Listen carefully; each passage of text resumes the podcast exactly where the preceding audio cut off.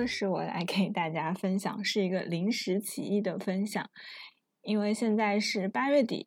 啊，又到了一年要挑选手账的时候。每年的八月底，Hobo 就会出新的一年的所有的手账封皮，所以我刚刚就是在挑选我明年的手账的时候，突然想起来这个话题，就蛮想跟大家分享一下的。我人生意义上的第一本手账，好像是在高中的时候，我有个同桌，他送给我的一本很小的一个手账本，然后那个基本上都是，呃，月日历还是周日历的，就是它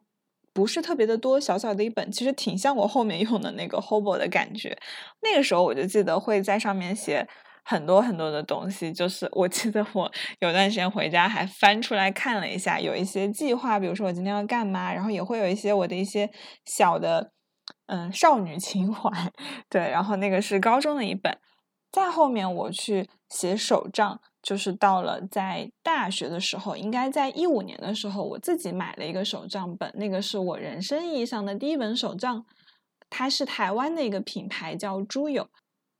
它是一个自填式日期的手账，就是上面是没有固定的日期，你想写的时候就可以在上面填上日期，然后再写。它的大小应该是 B 六的，就是比我现在用的 Hobo 的 A 六的要稍微大一点，但它又不会特别的大，就是一个。蛮合适的，我觉得新手还蛮适合去写的一个手账本。那个时候好像我就当日记去写的，因为我到现在我的手账也不是那种拼贴类型的，就买太多的胶带对我来说会有一点负担。就是想它怎么去拼贴，怎么去。我写手账的初衷好像也是为了去记录生活。小时候好像没有写日记的那种想法，哎，就是好像那个时候。我也忘记为什么了，好像会想写，但是你也会觉得不是那么的安全，自己是没有一个特别的稳定的空间去存放的。然后等到大学那个时候，觉得好像还蛮想去做一些记录的，就像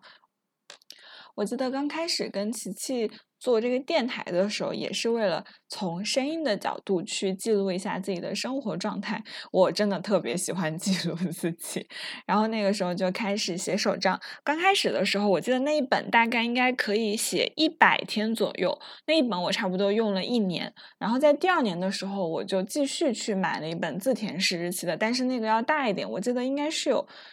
A 五那么大，就还蛮大的。就是你想象觉得好像 A 五不是很大，但是你写起来就会觉得你根本没有那么多的内容要去写。那个时候我好像基本上就是两三天会写一篇。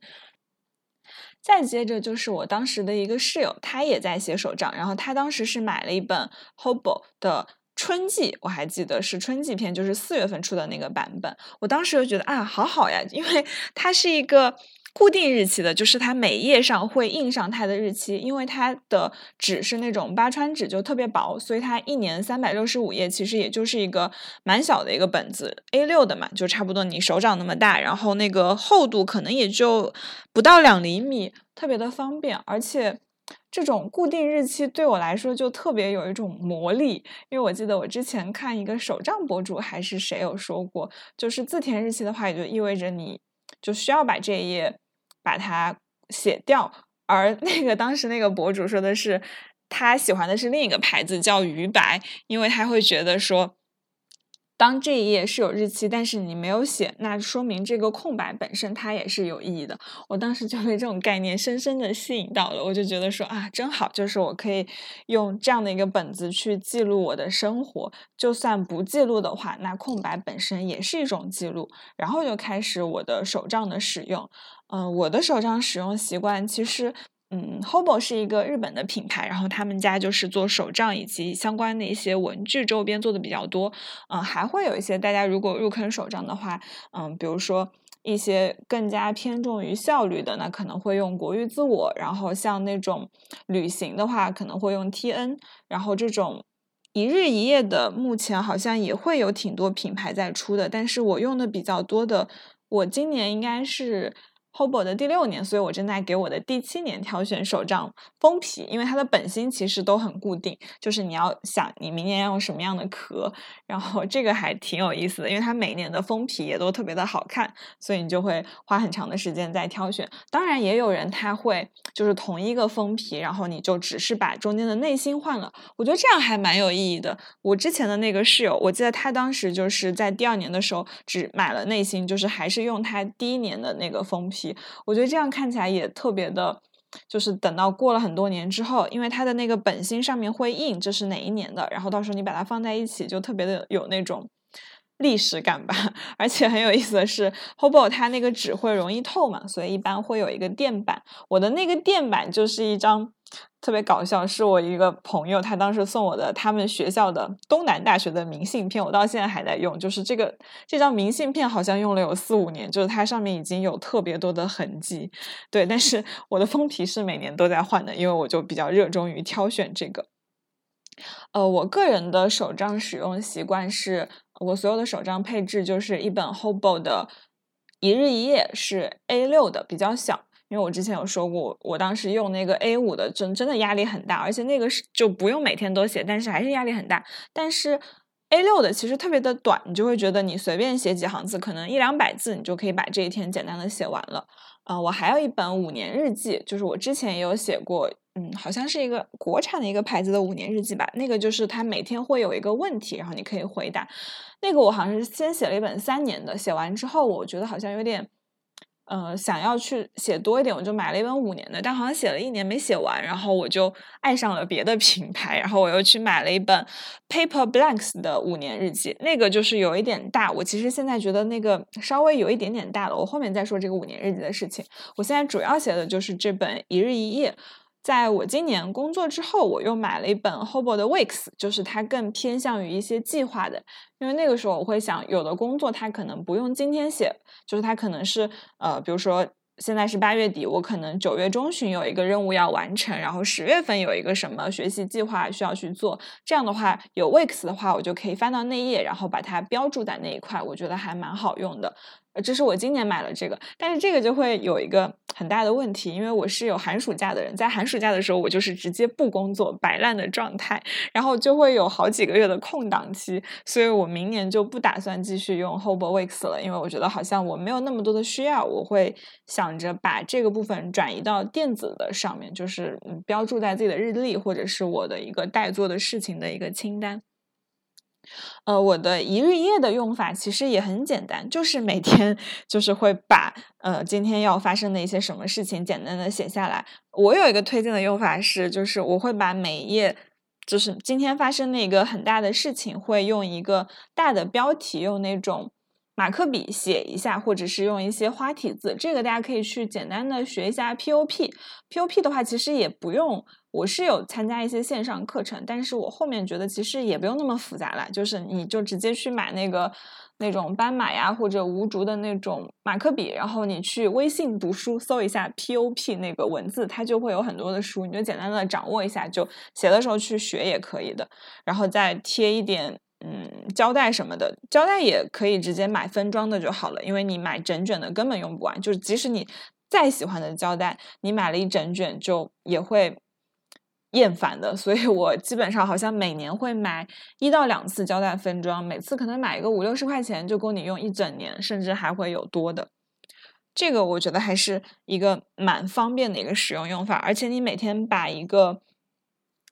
你今天生活的一个重点，或者是你今天最有感触的一个事情，可以把它提炼出来写成标题。我觉得这个过程还挺有意思的，而且等到你事后回顾起来的时候，看的也特别的方便。比如说，我今天刚刚在录这个音频前，我就打开了一下我之前的手账的记录。我应该是从前三四年开始，我每一年就是在。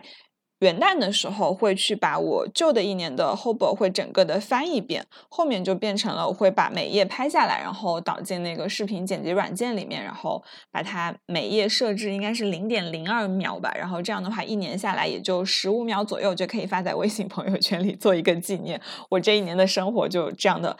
囊括进去了。就虽然那些手账是摆在我的家里，但是那个视频是在我的电脑里。有时候你就打开，然后你随便暂停一下，就是这一页的人生。我刚刚就看了一下我两年前的这一天我在干嘛。三年前吧，哎，四年前，一八年的这一天，就是八月底，好像也是我面临开学，然后我写的标题就是我又开始审视自己，因为我好像又在熬夜，并且没有做什么特别认真的事情，然后就有一点焦虑，就特别搞笑。然后我今天好像有一些类似的心情吧，对，然后还挺有意思的，就是你这样把它记录下来，并且如果有机会的话，你可以在年底的时候，或者是在一些。特定的时间，比如说你的生日，或者说有一些特殊的纪念日，你回去看一看，我觉得还是一个蛮好的，并且就像我之前有提到的，就是即使你是空下来的，那这段时间的空白也是特别有意义的。此外，Hobo 其实它还有一些其他的一些功能，这也是我决定明年不用 Weeks 的原因，就是因为我发现它前面其实也有它的日历，我就可以把一些该做的事情标注在前面的部分。后面呢，它会提供你一些，比如说，呃，今年的礼尚往来的清单，你可以在上面写你收到哪些人的礼物，然后你送出去哪些礼物，还会有一些，比如说。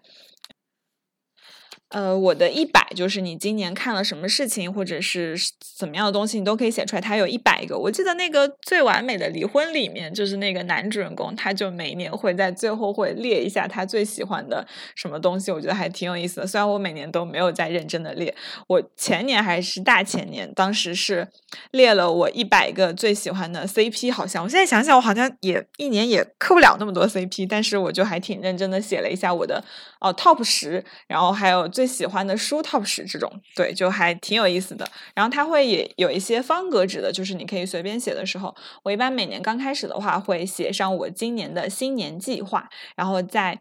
每年结束的时候，会在它的旁边那一页去反思总结一下今年完成的怎么样。而且这个特别有意思的是，你真的需要去面对你的生活。我记得我在今年写计划的时候，就看了一下我前面几年的计划，发现我每年的计划都差不多就是那一些，但是似乎就是总有一些没有完成的地方，所以它会不断的被写下来。但是你说这样有意义吗？我个人觉得还挺有意义的，也好歹我也算是不忘初心。虽然好像每一年都在做一些重复的事情，啊，有点类似西西弗斯的石头，但是你推石头的过程本身也很有意思，对吧？我想再聊一下 Hobo 的那个封皮。其实我现在总共有六年，应该有两年是我买的其他品牌的封皮，就是我觉得比较好看，然后剩下的都是从。Hobo 的那个地方买的，我记得我的第一个封皮就是它一个纯色的，就是它会有基础款跟一些花哨的款式，然后还会有一些限定款，比如说今年的那个限定款，其实我还蛮想买那个海贼王的那个，我觉得还挺帅的，而且它是大红色底，上面是一个路飞，对，但是那个要等到十月份。我后来想一想，就是你每年挑封皮的时候，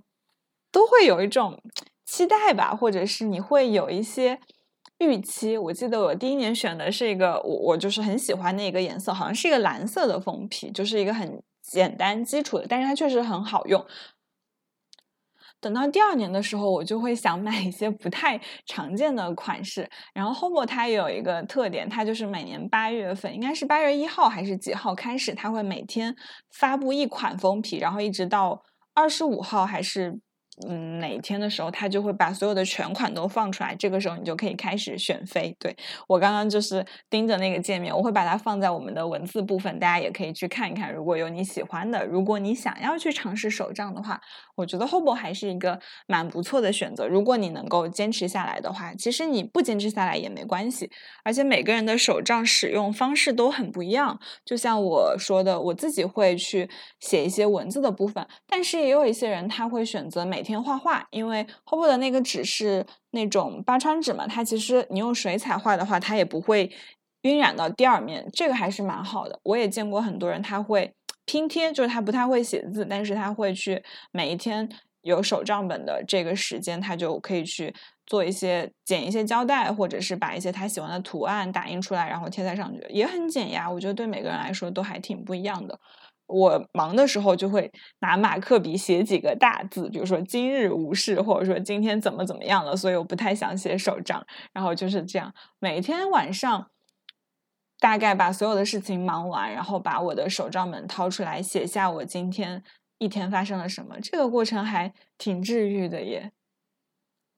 接着说回我们的封皮，我觉得它每一年的封皮，就是除了比较好看之外，你就会觉得有很多自己的一些期待，或者是怎么样。我到现在这么多年，好像我最喜欢的一个封皮是我在一八年的时候买的一本。就是它是一个澳大利亚的地图，因为我之前的专业是地理信息科学，它其实就是一个画地图的。一八年是我从本科毕业，然后去研究生，就是去到了一个新的专业去学习。我当时觉得说啊，这好像就是一个新的世界。我当时一下子看到那个封皮，我就被吸引住了，然后我就去买了它，就特别的。现在也是一个特别耐看的，对。然后我就会觉得说，那一年我就会期待自己可以去新的世界做一些什么事情。后面每一年其实都不太一样，所以现在就进入到了我今年的纠结。因为我一开始看上的是一款，呃，有一个黄色底的，上面有两只蝴蝶的，还挺可爱的，然后也比较清新。但是因为它有蝴蝶，蝴蝶是我不太喜欢的元素。我刚刚又仔细的看了一下，我觉得另外有一个小象的也特别可爱，而且就是我感觉我老是在赋予一些意义，也许他们就只是一个你喜欢，然后你怎么怎么样就可以了，对，但是我就特别喜欢赋予意义，于是乎我可能会在那个里面进行一些纠结，我应该不会去买纯色的了，因为感觉过了那个年龄段之后，我就更喜欢一些花里胡哨的东西。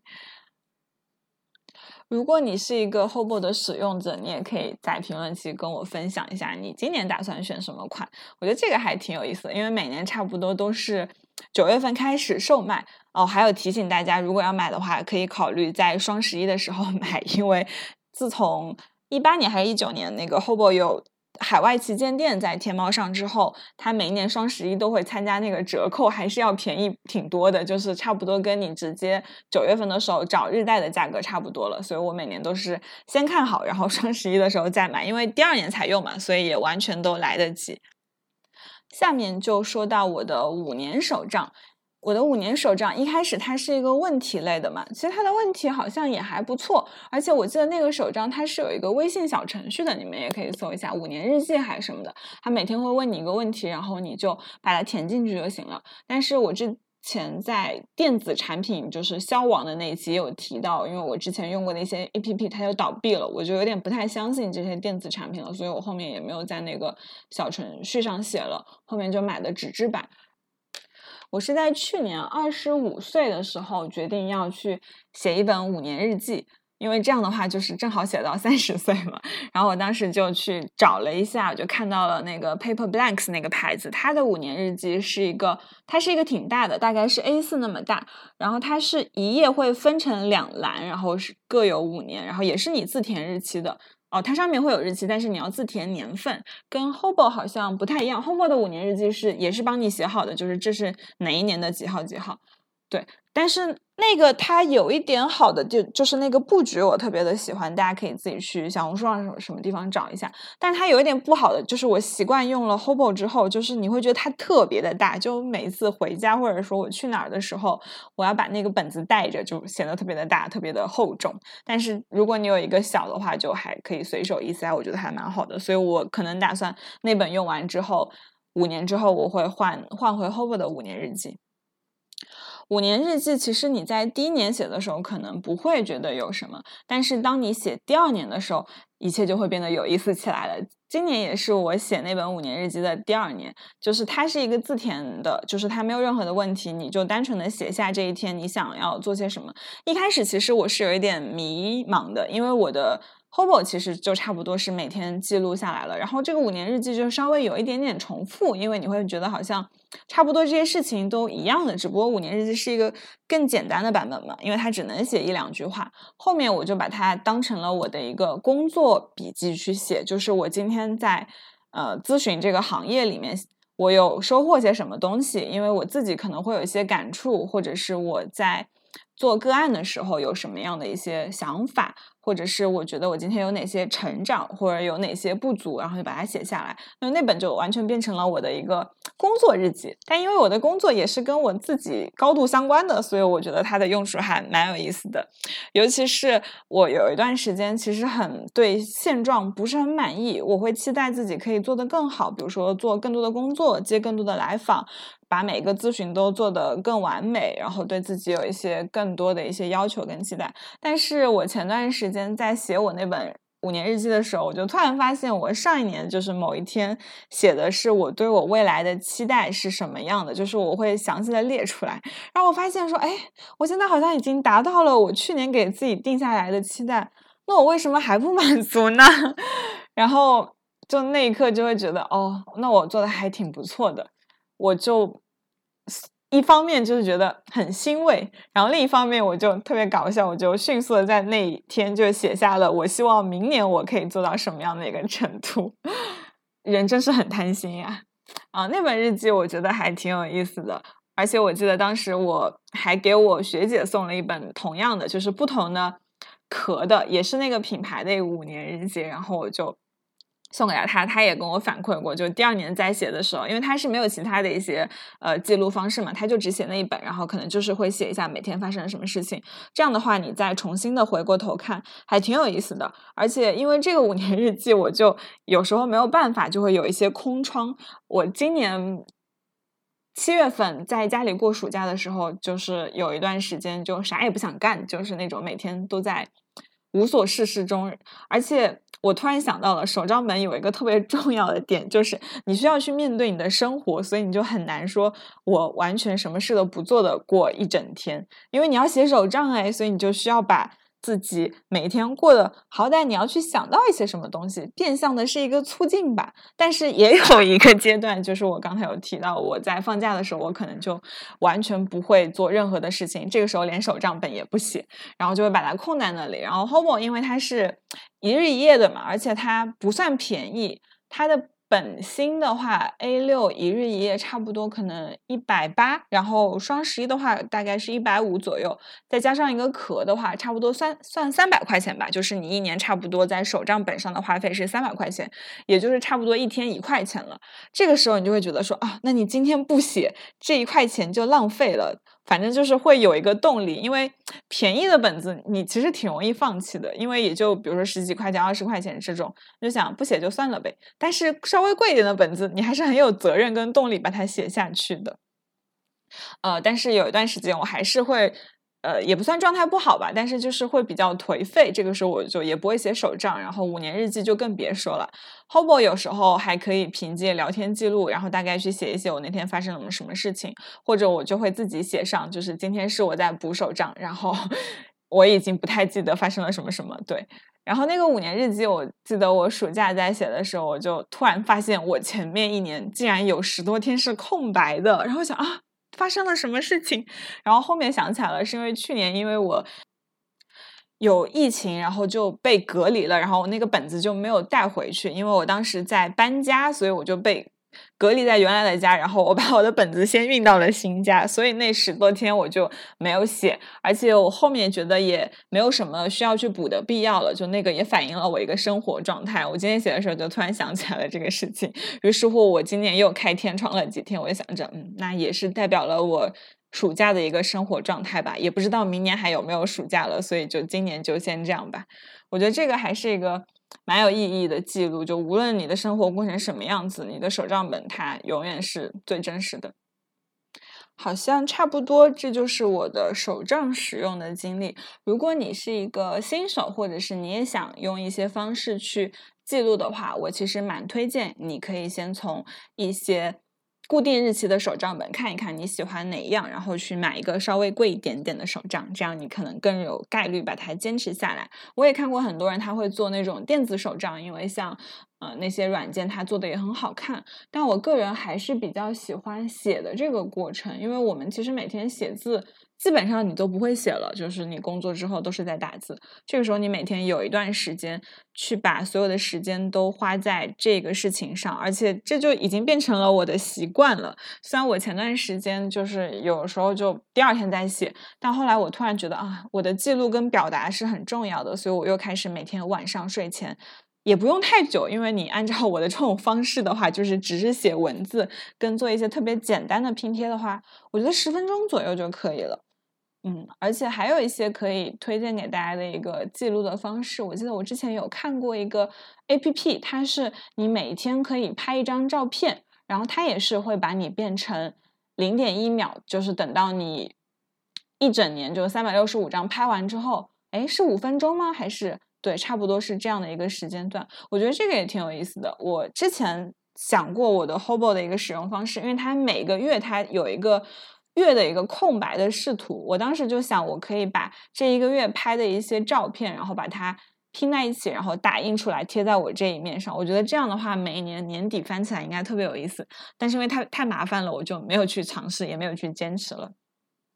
这个大概就是我跟我的手账的这么多年的一个经验分享，或者是一个生活状态吧。好的，那最后希望大家无论用什么方式去记录你的生活，都可以享受你的生活。我们下期再见，拜拜。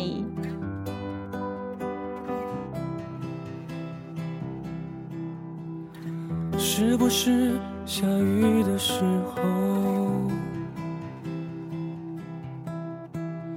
是不是你也仰望天空？我在等你出现。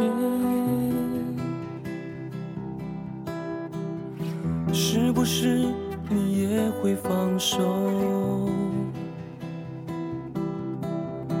风雨打乱思念的人执着。谁的眼泪化成雨水落下来？再见了之后，回首在熟悉的地方，梦中的星球，醒来一切从头开始了。昨天的时候，依然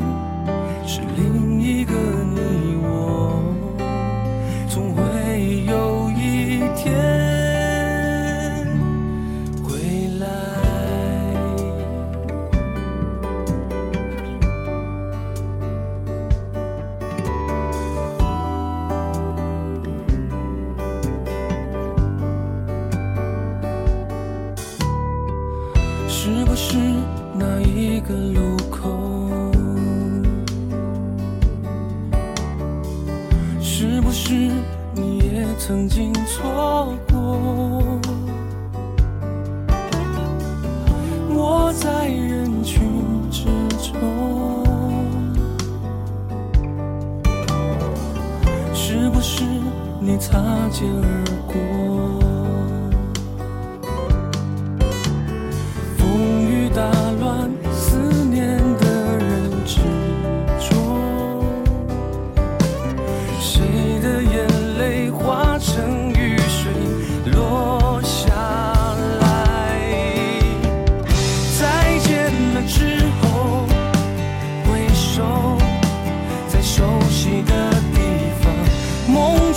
的星球